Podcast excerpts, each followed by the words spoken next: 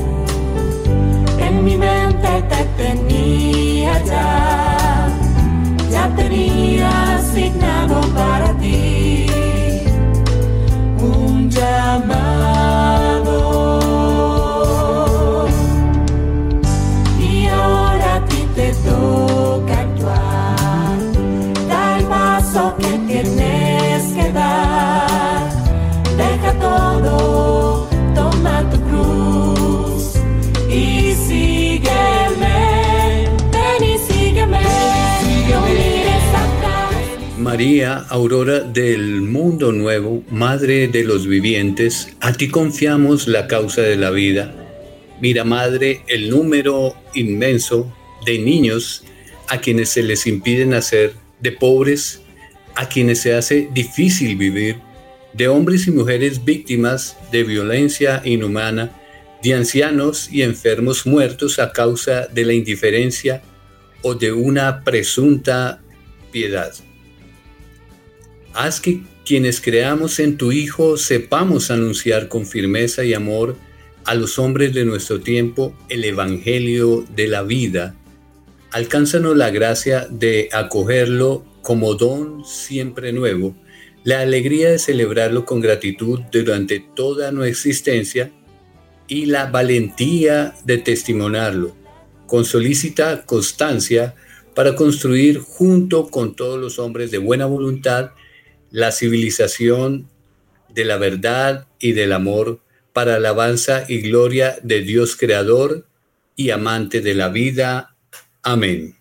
Muy buenos días, queridos oyentes de la Radio María. Estamos en este su programa Ven y sígueme con Héctor Marín, Alexander Vergara y quien les habla, Lucero Zuluaga.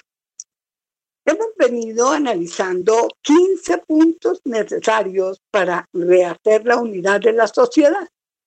Analizaremos hoy el punto 2, el grado de respeto por la vida humana, el sentido físico y en su dignidad, con independencia de quien sea y cuál sea su grado de autonomía.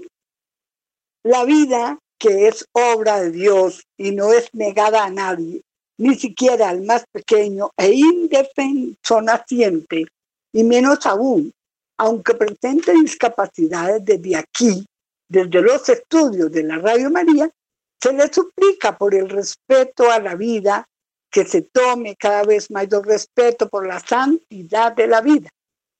Se podría decir que todo el mal del mundo se resume aquí, en el desprecio por la vida. La vida es agredida por las guerras, por las organizaciones que explotan al hombre y por todos los sistemas que someten la existencia humana a cálculos de oportunidad. Mientras que un escandaloso número de personas vive en estado indigno del ser humano, esto es de despreciar la vida, es decir, de alguna manera matar, y que lleva al hombre a rechazar la vida. ¿Qué será lo que lleva al hombre a esto? Son los ídolos de este mundo, que son el dinero, el poder, el éxito. Son parámetros equivocados para evaluar la vida. ¿Y cuál es la única medida auténtica de la vida? Otra buena pregunta. Es el amor, el amor con el que Dios nos ama. Esta es la medida. El amor con el que Dios ama cada vida humana. En cada niño enfermo, en cada anciano débil, en cada migrante, en cada vida frágil. Y amenazada está Cristo, porque Él nos está buscando, busca nuestro corazón para revelarnos el gozo del amor. Vale la pena acoger cada vida porque cada hombre vale la sangre de Cristo. No se puede despreciar lo que Dios ha amado tanto. Hay que decir entonces a los jóvenes, no despreciéis vuestra existencia. Deja de rechazar la obra de Dios. No te subestimes, no te desprecies con las dependencias que te arruinan y te llevan a la muerte. Dios es amante de la vida y tanto nos quiere a todos que mandó a su Hijo por nosotros. Porque tanto amó Dios al mundo que ofreció su único Hijo, para quien crea en Él no perezca, sino que tenga vida eterna. Es como un resumen de lo que hoy vamos a exponerles a ustedes, queridos oyentes, y veremos a ver, Alexander, que nos tiene en el día de hoy. Buenos días, Alexander. Saludos, Lucerito, y a nuestros queridos oyentes. Un, buen día para todos, esperamos que estén muy bien. Y entrando en materia con esta introducción tan bonita que nos planteaba precisamente Lucerito, pues tenemos que hablar, empezar a hablar de lo que es el respeto por la vida humana, el respeto de la vida humana. Y la vida humana, ya lo sabemos todos, es sagrada. ¿Pero por qué? Pues porque desde un inicio es fruto de la acción creadora de Dios y permanece siempre en una especial relación con el Creador, que ese es realmente su único fin. No olvidemos, por tanto, nuestros mandamientos. Amarás a tu prójimo como a ti mismo. Y el quinto mandamiento, no matarás. De hecho, hemos escuchado que, se ha dicho eh, eh, a los antepasados, no matarás. Y aquel que mate será reo ante el tribunal. Pues yo os digo, todo aquel que se encolerice contra su hermano será reo ante el tribunal. Esto es de Mateo 5, 21, 22. Y ya en el Catecismo de la Iglesia Católica, en el 2258, encontramos precisamente esto, la vida humana es sagrada, pero complementario encontramos que solo el Señor de la vida, desde su comienzo hasta su término, Él es el dueño y nadie por ninguna circunstancia puede atribuirse el derecho de matar de modo directo a un ser inocente. Tengamos este término aquí, subrayemos este término inocente y tengámoslo ahí porque, porque es supremamente importante con base en los demás puntos que vamos a tratar aquí cada uno de nosotros. Ahora bien, ya en lo que es neto, lo que es concreto, el respeto de la vida humana, la escritura precisamente en el relato de la muerte de Abel a manos de su hermano Caín, en el Génesis 4, del 8 al 12, encontrábamos nosotros precisamente esto. Y nos revela desde los comienzos de la historia humana la presencia en el hombre de la ira y la codicia, consecuencias del pecado original, ¿no? Porque recordemos cómo fue esa historia de Caín y Abel. Caín se llenó de envidia, se llenó de odio contra su propio hermano, porque además era quien entregaba prácticamente todo lo mejor, y yendo precisamente a una de las eh, lecturas bíblicas y el Evangelio de, esta semana que tuvimos este, este pasado domingo, precisamente lo que hacía Abel, eh, y, estamos hablando de, de, mucho antes incluso del planteamiento de nuestro Señor Jesucristo, era ofrecer los dones, esos dones que también Dios le había entregado ofrecerlos a Dios, ofrecer precisamente todo este tributo al Señor y lo mejor que él había recibido, eh, todos estos, los carismas que él tenía en algún momento los multiplicaba hacia el Señor, ante el Señor y ofrendaba. Entonces, tener esto en cuenta. De hecho, el hombre se convirtió precisamente en el enemigo de sus semejantes. Y hoy día lo vemos, el hombre es el enemigo del hombre, tristemente. Hoy día lo notamos mucho más. Y Dios manifiesta la maldad de este fratricidio. Es decir, oye, ¿qué has hecho, Caín? Se oye la sangre de tu hermano clamar a mí desde el suelo. Pues bien, maldito seas, le dice, lejos de este suelo que abrió su boca para recibir a tu hermano la sangre de tu hermano, precisamente. Qué triste, y esto es lo que nos encontramos hoy día, con todas estas guerras, Ucrania, Rusia, Palestina, Israel, no, viniéndonos a latitudes un poco más próximas en nuestra propia nación, donde todo el tiempo no ha dejado de haber una guerra, pese a que hayan gobiernos que prometen la paz, sean los que sean, ¿sí? Que se hacen llamar de paz, pero encontramos lo mismo, el hombre contra el hombre, la división completa. Y volviendo a, retomar estas palabras de, del Señor, o volviendo a retomar, la alianza de Dios y de la humanidad está tejida de llamamientos a reconocer la vida humana como don divino y de la existencia de una violencia fratricida en el corazón del hombre. Yo os prometo reclamar vuestra propia sangre. Quien vertiere sangre de hombre por otro hombre, será su sangre vertida, porque a imagen de Dios hizo el hombre. Entonces, absolutamente triste que estemos unos contra otros, y lo vemos hoy día las familias internamente, unos contra otros, en la iglesia misma, sacerdotes contra sacerdotes, cardenales contra cardenales, aunque ya estaba anunciado de alguna manera. Eventualmente no estaremos llevando la muerte o no se estaría llevando la muerte en algún momento tal vez física, pero sí una muerte moral, una muerte espiritual, una muerte donde un padre que condena a sus hijos o a su esposa o viceversa, o estos modelos que hoy día se quieren imponer, pues están censurando y, coartando y de alguna manera matando al ser humano, ¿no? En el, en el Antiguo Testamento, de hecho, se consideraba siempre la sangre como un signo sagrado de la vida. La validez de esta enseñanza es para todos los tiempos. Y lo sabemos hoy día, o sea, no es solamente en el Antiguo Testamento, hoy día lo que pasa es que ya hoy día no duele, ya hoy día la moral está tan por el piso, está tan desplazada eh, la, moral de nuestras vidas que ya no duele de, ninguna manera. Nos podemos encontrar con todas las noticias habidas y por haber tristísimas y ya eso no duele.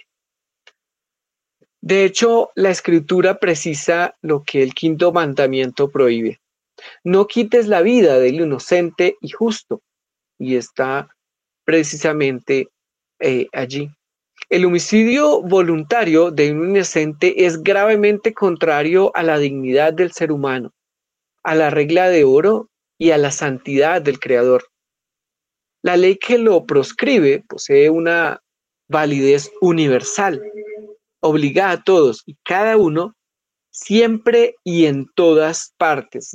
Esto, es universal, esto lo sabemos todos y independiente de que hayamos tenido o no una evangelización, una orientación cristiana, todas las culturas en el mundo reconocen lo sagrado de alguna manera que es la vida.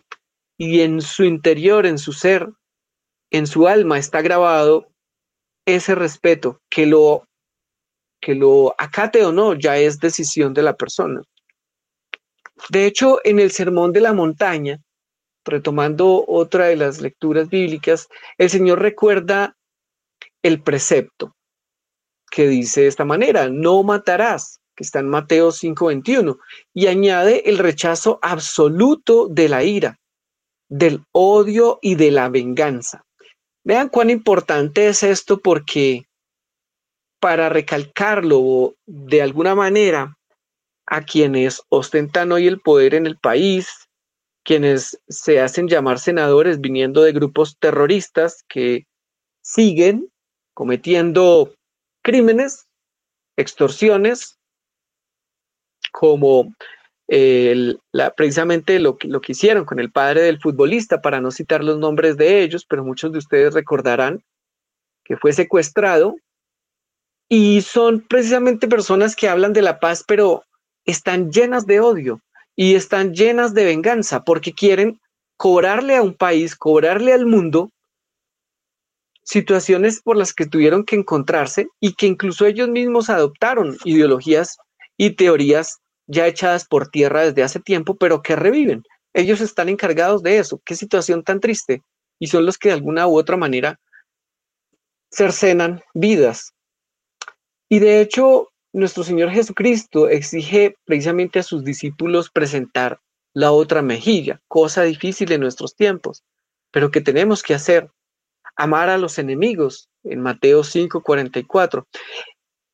Él mismo nos defendió precisamente, eh, perdón, él mismo no se defendió eh, cuando, cuando iba a ser eh, retenido y le dijo a Pedro que guardase la espada y en un gesto tierno y milagroso volvió a poner eh, la oreja a aquel, aquel que lo iba precisamente a apresar, ¿no?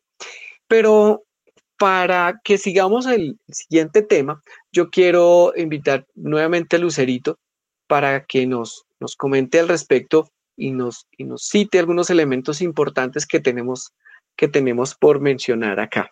Eh, yo pienso que es que nos hemos inmunizado a las malas noticias, a las muertes, a las enfermedades, a las guerras, a, esa manipulación del ser humano que todos conocemos, eso no es desconocido para nadie, la manipulación a las mujeres, a los niños, traficamos con niños, traficamos, traficamos con jovencitas, y hay tanta maldad en este mundo que a veces uno como que ya no quiere ni oír noticias de tantas cosas malas que oye.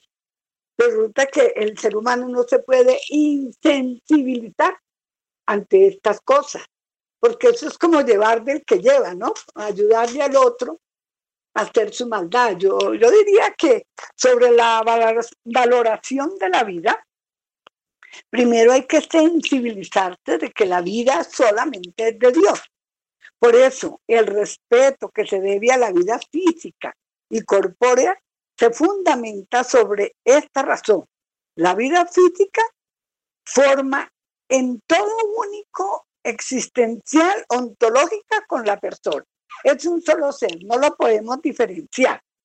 La dignidad de la persona humana en su unidad viene elevada a horizontes divinos con el evento salvífico de la encarnación, Mira, el hombre fue divinizado, por lo tanto tiene que ser respetado desde que se engendra hasta que muere y de muerte natural. Vemos que desde la encarnación y de la muerte y resurrección de Cristo y con la esperanza de la resurrección final, como afirma cumplidamente la encíclica Evangelium Vitae.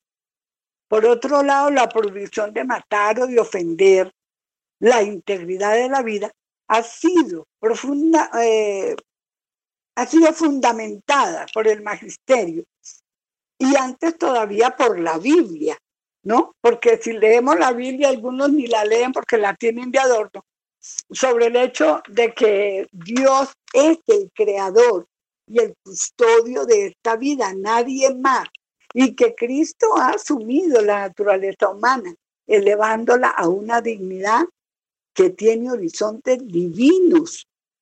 Por esto ningún hombre puede elegir arbitrariamente vivir o morir. De tal elección es patrón absoluto solamente el Creador, aquel en el cual vivimos, nos movemos y somos. La prohibición hecha al hombre de disponer de su propia vida y de la de los demás es por lo tanto absoluta aunque la vida considerada en su fase terrena no es absoluta, porque está unida a su espíritu por razones superiores de orden espiritual. Ah, un ejemplo, como quien le ofrece eh, o se ofrece el martirio por la fe. Y esto no está en contradicción con el respeto a la vida humana o con el mandamiento de no matar. ¿Cuántos mártires tiene la iglesia que se han entregado por ella? ¿No? Que se han lavado en la sangre de ella. Entonces, eh, la vida solamente Dios, solamente Dios tiene derecho a llevarse a un ser humano el día que él considere y no como pretendemos nosotros, coartar la vida en todos los aspectos, con los ancianos, con los jóvenes. Eh, eh, mire la mano de, de, niños que murieron allá en esa guerra entre Israel y, esta gente de Palestina.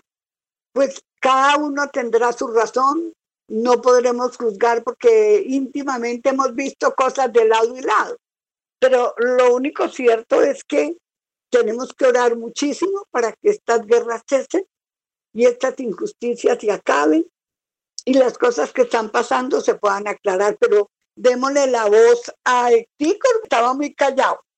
Pues felices de estar con ellos, Alexander, querido, y continuando pues un, un poco más con, con, este, con esta defensa de la vida, ¿no? Pues la legítima defensa de las personas y las sociedades no es una excepción a la prohibición de la muerte del inocente, pues que constituye el homicidio voluntario. La acción de, de defenderse puede entrañar un doble efecto. El uno es la conservación de la propia vida, el otro la muerte del agresor, ¿no? Pues es en caso de, no, sé, de, de, lo que tú hablas ahora, mi lucerito, de una guerra, ¿no? uno, unos atacan, otros se defienden. Solamente es querido el uno o el otro. Sí, pues Santo Tomás de Aquino hablaba, hablaba un poco también acerca de, esta de legítima defensa de la vida, ¿no? El amor a sí mismo, pues constituye un principio fundamental de la moralidad. Pues el amor es, de hecho, eh, Dios es amor y, Dios es el que nos está dando la vida a nosotros. Entonces es un derecho Tú, lo decías ahora, es un derecho dado por Dios y Él es el único que tiene, el que da la vida y el que la toma. Eso no, no tanto el que la quita, sino el que la toma nuevamente. No es por tanto, pues legítimo hacer respetar el propio derecho a la vida, ¿sí? El que defiende su vida no es culpable de, homicidio, incluso cuando se ve obligado a asestar a su agresor un golpe mortal. Alexander hablaba ahora pues de, de, de lo que es, padece nuestro país, ¿sí? Porque nosotros vamos a decir, estamos hablando de, de, la guerra que, que es, de las guerras que están viviendo pues a nivel mundial, que esperamos que no se convierta en una, en una tercera guerra mundial, eh, pero, pero aquí mismo en nuestro propio país es, es, es una locura eh, defendiéndonos contra, los, contra estas fuerzas irregulares. Eh, la defensa por la vida es, o sea, vivir ahora es una gracia de Dios aquí. Entonces, pienso que hablar por respeto de la vida, pues sí, se, se, entiende y se escucha muy bonito, pero, pero el respeto por la vida se perdió definitivamente porque tanto que, que ahorita la muerte y el asesinato y el homicidio lo llaman un derecho. ¿Cómo? Cuando, cuando llaman ahora esta palabra bonita, que ya no lo llaman aborto, sino eh, interrupción del embarazo. Entonces, eh, ya como suena mejor, entonces ya no es doloroso, ya a la gente no, no se le hace tan pesado el decir vamos a ir a asesinar a un niño, no, como se dice, pues vamos a, a, practicar una interrupción de embarazo, pues suena bien. Eh, dentro de esto, hablaba yo con una persona que tiene que ver mucho con la salud aquí en Bogotá y en Colombia. Y pues ellos se rigen mucho por la, por la OMS. Mi Lucerito, mi Alex y queridos oyentes, les cuento que veía yo un informe de la OMS, la Organización Mundial de la Salud, de la Salud promoviendo el aborto, ¿sí? Y lo promueven que el aborto, pues bien practicado, ¿sí? Eh, con el sobretexto de que lo que pasa es que están muriendo muchísimas mujeres por, los, por, por abortos clandestinos. Entonces, eh, me decía este amigo, a cual yo le dije que hace parte pues, de la salud aquí en Colombia, le decía que la OMS está, está promoviendo esto. Entonces me dijo, no, no, no, no puede ser. Y yo le dije, pues, pues que le, y le dije, pues si promovió la vacunación a nivel mundial, ¿cómo no va a promover esto? ¿Sí? Y, y leía una parte que me parece tan humillante y tan ofensivo que decía, decía un artículo, el que, el que escribe, el personaje que escribe la Organización Mundial de la Salud, decía que un aborto bien practicado salvaba vidas. Y yo, Dios mío, o sea, qué, qué contradicción tan, tan horrible y tan absurda. Cuando yo le muestro este pedazo a este amigo, él me dice, impresionante. Pero así es. O sea, ahora la muerte es un derecho, ¿sí? Y la, la legítima defensa de la vida prácticamente, pues, pues ya no existe, porque así Lucerito lo decía, hasta la, pues, la misma eutanasia. En Europa prácticamente es un derecho, ¿sí? Y, y les han lavado tanto el cerebro a, las personas de, a los mayores, a los adultos que ellos ya están pidiendo, pues que les practiquen la eutanasia. Así es el, así es este, este, esta dominación tan terrible a la que nos está llevando estos, estos cinco o diez que, que son los que están escogiendo quién vive y quién no vive actualmente, ¿sí? quiénes viven y quién no vive, ellos, son los que mandan aquí en la tierra.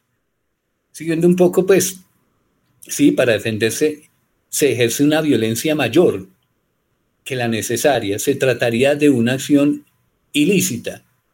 Pero si se rechaza la violencia en forma mesurada, la acción sería lícita. Y pues no es necesario para la salvación que se omita este acto de protección mesurada a fin de evitar matar al otro, pues es mayor la obligación que se tiene de velar por la propia vida que por la del otro. Todos estos apartes son sacados de nuestro querido santo Tomás de Aquino. Yo no voy a avergonzarme de estas lágrimas, ni callar mi corazón, ni rendirme en el perdón, porque es sincero lo que soy no bajaré mi bandera. Cada paso y cada huella tuya es única, de la cabeza a los pies, cada uno es como es, por eso déjame vivir. Yo elegiré la manera. Pienso seguir al borde del sol aunque digan lo que digan, yo soy más fuerte si me dicen no. A todos se nos quiebra todos hay un poco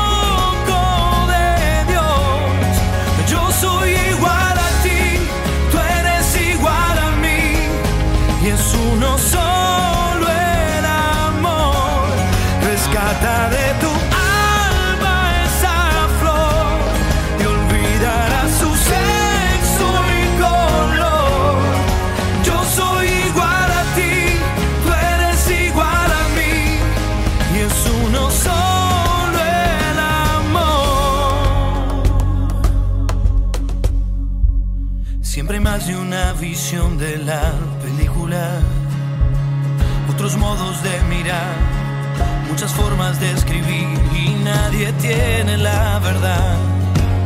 Las voces son infinitas. No voy a cambiar la historia de esta América. Suena fuerte mi canción. Yo defiendo la razón y no hay a un hombre que grita. Pienso seguir al borde del sol. Aunque digan lo que digan, yo soy más fuerte si me dicen no. A todos se nos quiebra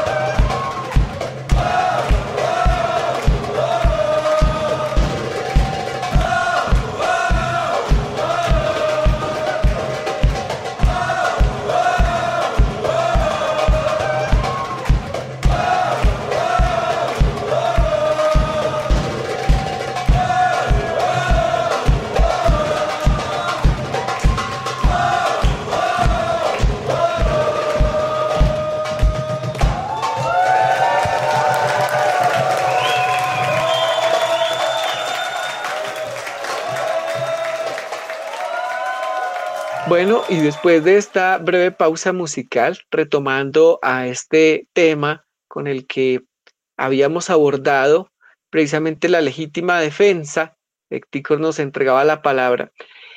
Y fíjense que la legítima defensa puede no ser solamente un derecho, sino puede llegar a ser también un deber y un deber grave para el que es responsable de la vida de otro, del bien común, de la familia o de la sociedad. Y tratando de desarrollar un poco este tema, precisamente la preservación del bien común de la sociedad exige colocar al agresor en estado de no poder causar perjuicio alguno. Hemos encontrado, hemos encontrado que muchas veces se exige eh, sobre un delincuente, ay, pero es que lo hirieron, pero es que le hicieron, pero es que se lo llevaron. Y uno dice, hombre, pero es que él estaba agrediendo a una persona inerme y esta persona en legítima defensa hizo alguna maniobra y por alguna razón le causó la muerte de manera accidental o defendiéndose a sí mismo. Pongámonos a pensar en que entra a nuestra casa, a nuestro hogar, nuestro hogar conformado papá, mamá, unos niños pequeños, y entra un, entran unos tipos a, hacer algún tipo de atraco, una violación o algo. No podemos decir que por respetar la vida, porque toda vida vale, pues que los delincuentes hagan y deshagan con nuestra familia, se lleven todos los bienes, porque hay que pesar, pues quitarle la vida a estos delincuentes y que eventualmente hasta nos lleven, nos quiten la vida o a, a este, a nuestra esposa o a nuestros hijos en esto. Pues hay una defensa y si en ese acto, por alguna razón, estos delincuentes mueren, hombre, pues fue, eh, fue defendiendo nuestra familia, defendiéndonos a nosotros mismos. Entonces, esto hay que tenerlo muy en cuenta porque hoy día el progresismo nos vende otras cosas. Recordemos, recordemos, y esto es para que no lo olvidemos nunca, nunca hasta las próximas elecciones, queridos oyentes, que cuando estaba aquí nuestra alcaldesa y estuvo la primera línea y los muchachos eran tratados como los pobres muchachos que estaban perdiendo los ojos y que la policía los golpeaba y que los arrastraba y que los llevaba a las tanquetas y que les echaba agua y pintura. Hombre, ¿qué estaban haciendo ellos? Dañando bienes ajenos, quitándole la vida a los bebés. Recordemos que hubo bebés que murieron en ambulancias. Un jovencito ingeniero que llevaba muy poquito de haber salido, que fue degollado porque estos muchachos jovencitos de la primera línea que protestaban por un país y un cambio al comunismo, que las cosas son como tienen que decirse, precisamente habían puesto una soga para que los que pasaran por ahí fueran los policías y se degollaran los policías, y se degolló fue un joven. Entonces, a eso es a lo que vamos, hay una legítima defensa, tiene que haber una legítima defensa por nuestras vidas. Entonces, retomando, por este motivo, la enseñanza tradicional de la Iglesia ha reconocido, escúchese bien, el justo fundamento del derecho y deber de la legítima defensa, autoridad para aplicar penas proporcionales a la gravedad del delito, sin excluir, en casos de extrema gravedad, el recurso a la pena de muerte. Es decir, incluso a últimas instancias llegar hasta ese punto. O sea, no, se, no se quiere que así sea. Y sabemos, por ejemplo, que hay estados, Estados Unidos, donde hay estados que, que han avalado la pena de muerte. Pero es que no es porque estén cogiendo a los pobrecitos jovencitos que, que maltratados y que apoyan a ciertos gobiernos de izquierda que se suben a, a las presidencias. No, no están cogiendo, están cogiendo criminales que habían asesinado familias, violado niños, similar a lo que ha hecho la guerrilla en nuestro país. Lo que pasa es que aquí es tan diferente y está tan en las antípodas la justicia que ellos son honorables senadores hoy día. Si estos honorables senadores que fueron guerrilleros y que lo siguen siendo y siguen extorsionando, violando y atracando y haciendo cualquier cantidad de cosas y narcotraficando, eh, tuvieran la ley de las naciones de los Estados Unidos, no estaban, pero ni siquiera aquí, estaban tal vez cumpliendo misiones en lugares mucho más tristes que no pertenecen a este mundo y a buen entendedor pocas palabras. Pero bueno, por motivos análogos, quienes poseen la autoridad tienen el derecho de rechazar por medio de las armas a los agresores de la sociedad que tienen a su cargo, es decir, a quienes están delinquiendo o quienes están transgrediendo o quienes están quitando la vida a demás personas. Las penas tienen como primer efecto el de compensar el desorden introducido por la falta. Cuando la pena es aceptada voluntariamente por el culpable, tiene un valor de expiación. Es decir, se está reconociendo o esta persona está reconociendo que cometió un error y que por tanto merece alguna forma de castigo o de retención. La pena tiene como efecto además preservar el orden público y la seguridad de las personas. Hombre, pues de eso era lo que estaba haciendo en su momento la policía, retomando este ejemplo del 2021 con los jóvenes de la primera línea, estos dulces jovencitos que salieron a acabar con los bienes públicos y privados y vidas de policías, que incluso valga la pena citar, y lo hemos mencionado varias veces, pero es que hay que recalcarlo para que no se nos borre, porque en el 2026 alguien que está hoy día de alcaldeso o alcaldesa en la ciudad de Bogotá se querrá lanzar a la presidencia para perpetuar, para eh, perdón, para perpetuarse en el poder con el actual gobierno tristísimo, por no emplear otros términos más, más graves que tenemos. Entonces, no olvidemos que muchos de estos dulces jovencitos de la primera línea golpearon mujeres policías y algunas de ellas en el piso, casi llevándolas a la muerte. Y no hubo ninguna, ni una sola alcaldesa, ni una sola representante de la primera línea, ni una sola representante del, perdónenme el término, queridos oyentes, esto, esto es dolor en el alma de ver las injusticias de la, de la sociedad. Ninguna de estas jovencitas del trapo verde en, el, en, en la mano o en el cuello, ese, esa pañoleta verde que simboliza la muerte de los de los niños, ¿sí? ninguna feminista se rasgó las vestiduras por una mujer policía, ¿no? Casi llevándola a la muerte, retomando este tema. Bueno, la pena de muerte mencionaba además que tiene ese efecto de preservar el orden público, ¿no? Y finalmente tiene también un valor medicinal, puesto que debe, en la medida de lo posible, contribuir a la enmienda del culpable, es decir, una persona que ha sido retenida y que tiene que estar tras las rejas por alguna razón y que fue sometida de pronto de alguna manera un poco brusca o violenta porque pues ya es, esta persona se salía de las manos, pues le da la oportunidad de enmienda, de enmendar todas sus, sus faltas, ¿no? En, tras las rejas eventualmente. Si los medios incruentos bastan para defender las vidas humanas contra el agresor y para proteger de él el orden público y la seguridad de las personas, en tal caso la autoridad se limitará a emplear solo esos medios, porque ellos corresponden mejor precisamente a las condiciones concretas del bien común y son más conformes con la dignidad de esta persona. de todas las personas, porque independiente de su situación o de una mala vida que lleve y que lo haya conducido a malos actos, pues se busca que tenga una dignidad. Pero bueno, quiero entregar la palabra a, Lucerito, que tiene otro ítem supremamente importante. Sí, querido Alexander. Mire, eh, hay una cosita que quiero agregar a la ley de defensa. Cuando estas personas son cogidas infragantes, tienen que ser ajusticiadas. No decirle que se lo manda a la casa porque no se, se le da casa por cárcel, que muchos se vuelan y siguen delinquiendo, que eso no se debía hacer.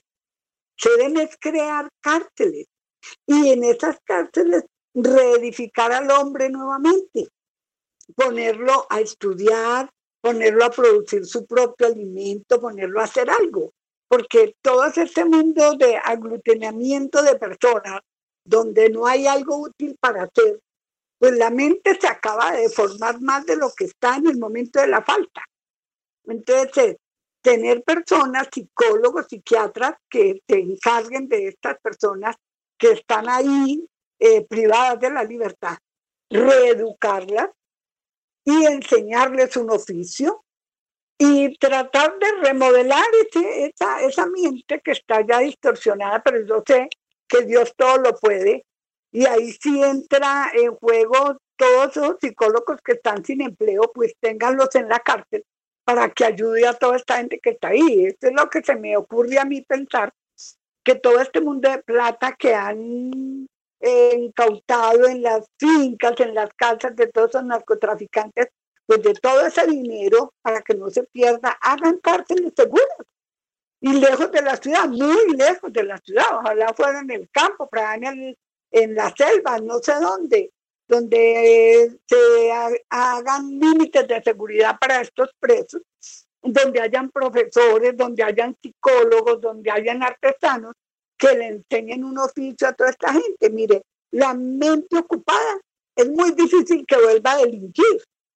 Es, un concepto que tengo yo para darle al, al, señor presidente y al alcalde y a toda esta gente que tiene a su bien manejar estos pecunios. Bueno, entonces el, tema es el homicidio voluntario, que también es bien importante. El quinto mandamiento condena como gravemente pecaminoso el homicidio directo y voluntario. El que mata a los que cooperan voluntariamente con él cometen un pecado que clama venganza al cielo. No solo el que dispara es el culpable, también el que coayuda el que armó el plan, el que lo acompañó. O sea, todos los que integraron este asesinato, todos son igual de culpables y van contra ese quinto mandamiento. No es solo apretarla, eh, disparar el arma, sino coayudar con el otro, como sucede, cuántos planes son, matemos a Bulano y pasa por 20 personas el plan para matar a las personas. ¿No? Ya hemos visto aquí a cuántos han matado y después recoge como 20 personas que tuvieron que ver en el hecho. En todos, todos ellos son culpables. Ahora, el infanticidio, el fraticidio, el parricidio, el homicidio del cónyuge son crímenes especialmente graves a causa de los vínculos naturales que destruyen. Tiene que ver con la familia y eso es peor de grave, diría yo preocupaciones de eugenesia o de salud pública no pueden justificar ningún homicidio, aunque fuera ordenado por las propias autoridades, porque uno no puede ir a favor de una orden como la del aborto, la ley del aborto. Nosotros no tenemos por qué aceptar la ley del aborto. Y como están obligando a los médicos a practicar los abortos, si ellos, ellos lo que juraron fue defender la vida, los están obligando bajo ley a practicar los, los, abortos, ¿sí? Y la eutanasia y todas estas leyes terribles que, que nos están aprobando en el Congreso. Ya sabemos que esas dos fueron aprobadas. Con, con, algunos disipetos y adornitos, ¿no? Como para que lo dejemos pasar de largo. El quinto mandamiento prohíbe hacer algo con intención de provocar indirectamente la muerte de una persona. eh, ponerle una trampa, dañarle el carro, ¿no? Eh, inventamos la manera de quitarle la vida indirectamente. Eh, así se ve también en muchos lugares que eso sucede. La ley moral prohíbe entonces exponer a alguien sin razón grave a un riesgo mortal, así como negar la asistencia a una persona en peligro. Una persona que está eh, tirado en un andén y me niego a recogerlo para montarlo en mi carro y llevarlo al hospital. Muchas veces no lo hacemos porque después a nosotros nos dejan ahí el chicharrón, como decimos nosotros. ¿Usted por qué lo recogió? ¿Usted eh, tiene que ver en eso? Eh, se murió en su carro y entonces uno hoy en día no hace la obra de caridad por el miedo a las consecuencias. Porque después, si uno lleva a ese enfermo al hospital y el, enfermito se muere, la culpa es mía porque yo lo recogí y lo llevé al hospital. O el que está herido tirado en la calle. Y resulta que es obligación nuestra auxiliar a esas personas que están en, en peligro de muerte. La aceptación por parte de la sociedad de hambre que provocan muertes sin esforzarse por remediarla es una escandalosa injusticia y una falta grave. En eso van todos los que manejan el, dinero del Estado. Por ejemplo, en los, en los jardines de los niños. ¿Cuántos niños han muerto intoxicados por la comida que les llevan en mal estado? Comida que ya está dañada y así todo se la dan a los niños. O en los comedores de los ancianos o de los pordioseros que les dan comida en mal estado, ¿cuántos se mueren y se queda calladito? Nadie dice nada.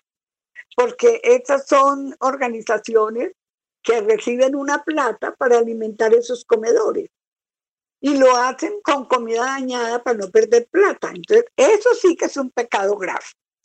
Los traficantes, cuyas prácticas usuarias y mercantiles provocan el hambre y la muerte de sus hermanos, los hombres, cometen directamente un homicidio. Este le es imputable a todos los que venden droga, a los niños. Mire, ya han cogido un profesor que les estaba dando la droga a los niños en los baños para que se intoxicaran. Y menos mal que fue acusado y fue retenido y ojalá, ya dijeron que casa, casa por cárcel, oiga bien, una persona que está dañando a los jóvenes, a los niños, los está eh, induciendo a, seguir consumiendo esas drogas, porque en, en, la iniciada se quedan. ¿Cómo es posible que le den casa por cárcel? Eso es lo que estamos viviendo, eso es la justicia que se está viviendo en Colombia. Este señor era para un, un muy buen tiempo en la cárcel, porque si se puso en esa, ya lo traía desde otra parte y ya venía haciendo lo mismo. Es que no investigamos y sacamos la gente rapidita por cualquier cosa, güey. El homicidio involuntario no es moralmente imputable, pero no se está libre de falta grave cuando, sin razones proporcionadas, se ha obrado de manera que se ha seguido la muerte, incluso sin intención de causarla. Ahí hay que probar, ahí hay un hecho probatorio que es mirar si la fuerza que yo empleé con esa persona al defenderme de pronto le pudo ocasionar la muerte. Digamos una persona que enferma mental, que agrede a otra persona. Esa persona no está en su conciencia y agrede a otra persona. Si yo me puedo defender sin tenerle que proporcionar un daño, yo creo que es mejor o, o, como dicen, inutilizarla, a detenerla o pedir ayuda para que no haga daño, o defenderme corriendo, zafándome de este momento. Pero a veces la gente, con medio que le digan algo, ya voltea y de una vez dispara, sin ver qué es lo que está pasando realmente. O sea, no analizamos las cosas en la intención en que se van a causar. Esto, esto ya es una cosa de derecho que se podía analizar profundamente de, de cómo en ese estado involuntario yo pude ocasionar una muerte por accidente, por ejemplo. Accidente. Se me disparó el arma, la persona estaba ahí y la maté involuntariamente. Todo eso tiene que ser con hechos probatorios, pero bueno, le dejo el siguiente tema que no creo que nos quede sino unos 10 minuticos, si no estoy mal. A eh, te queda el siguiente tema para ti. Eh, claro que sí, mi Lucerito, muchas gracias. Y pues siguiendo con este tema, quiero también abrir la, este monstruo que se llama el aborto.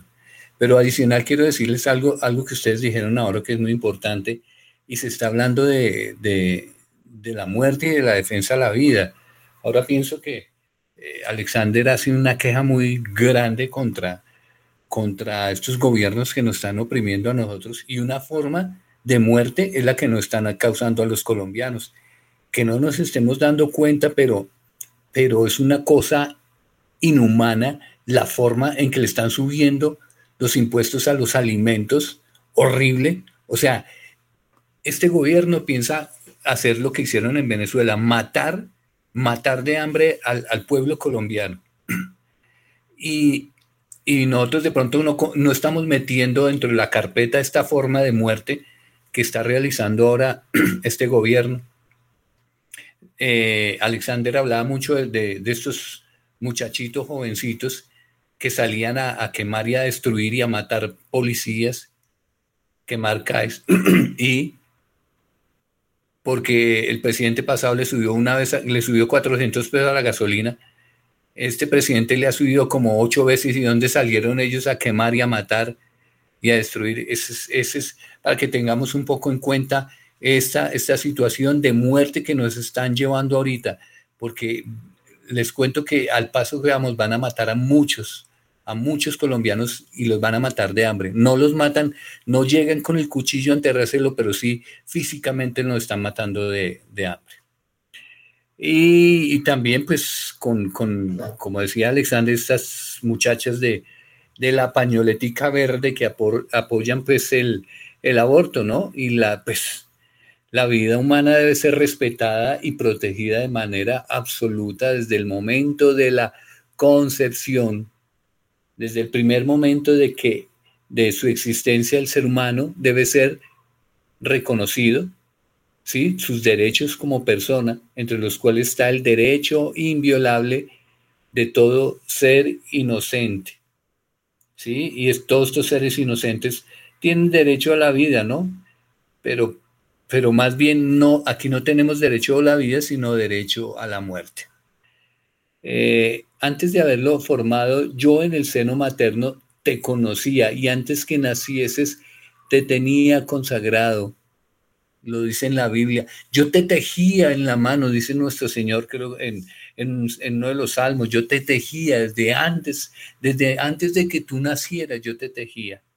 Entonces, ¿cómo puede decir si nuestro Señor, nosotros los que creemos en, en nuestro Señor Jesucristo, todos nuestros queridos oyentes, que creemos en la vida, desde, imagine, antes de la misma concepción ya hay vida, porque el Señor ya a cada persona que va, que va a nacer o que está por, por nacer ya lo tiene destinado para una tarea.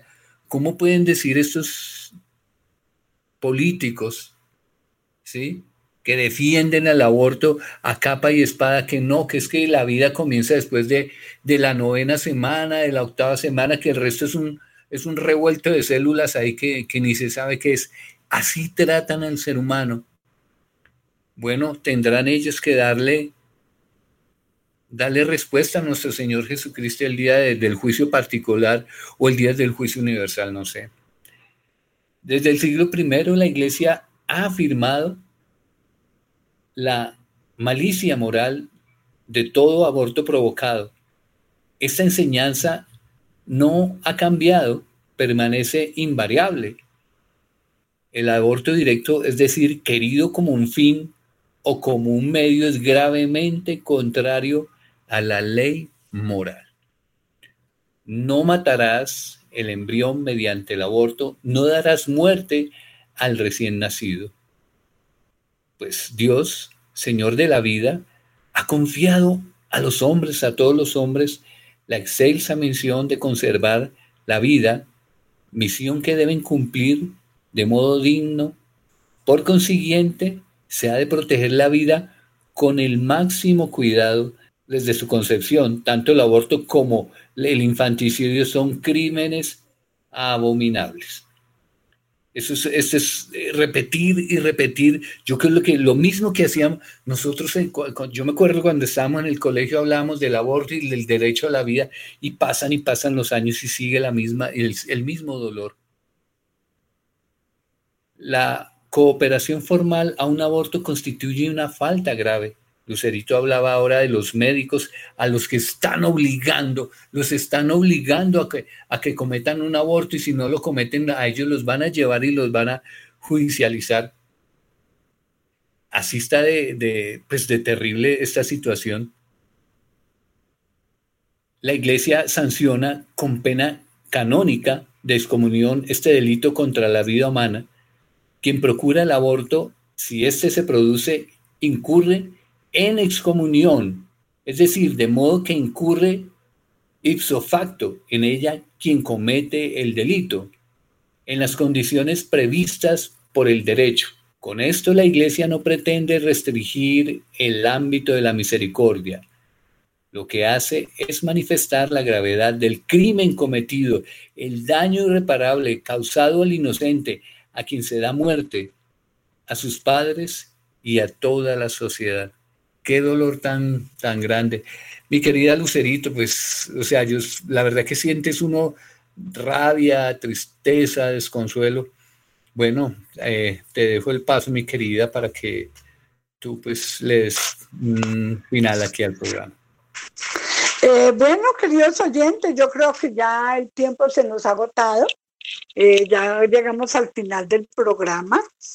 Quedamos eh, todavía para hablar mucho sobre el aborto, tenemos que clarificar muchas cosas del aborto, quiénes son culpables, eh, y nosotros quedamos en la obligación de orar para que esta ley inocua del, del aborto, de la eutanasia, eh, de la droga libre para los jóvenes que se está planeando hacer, todas estas leyes horribles que afectan a la sociedad y a la familia sean revocadas totalmente.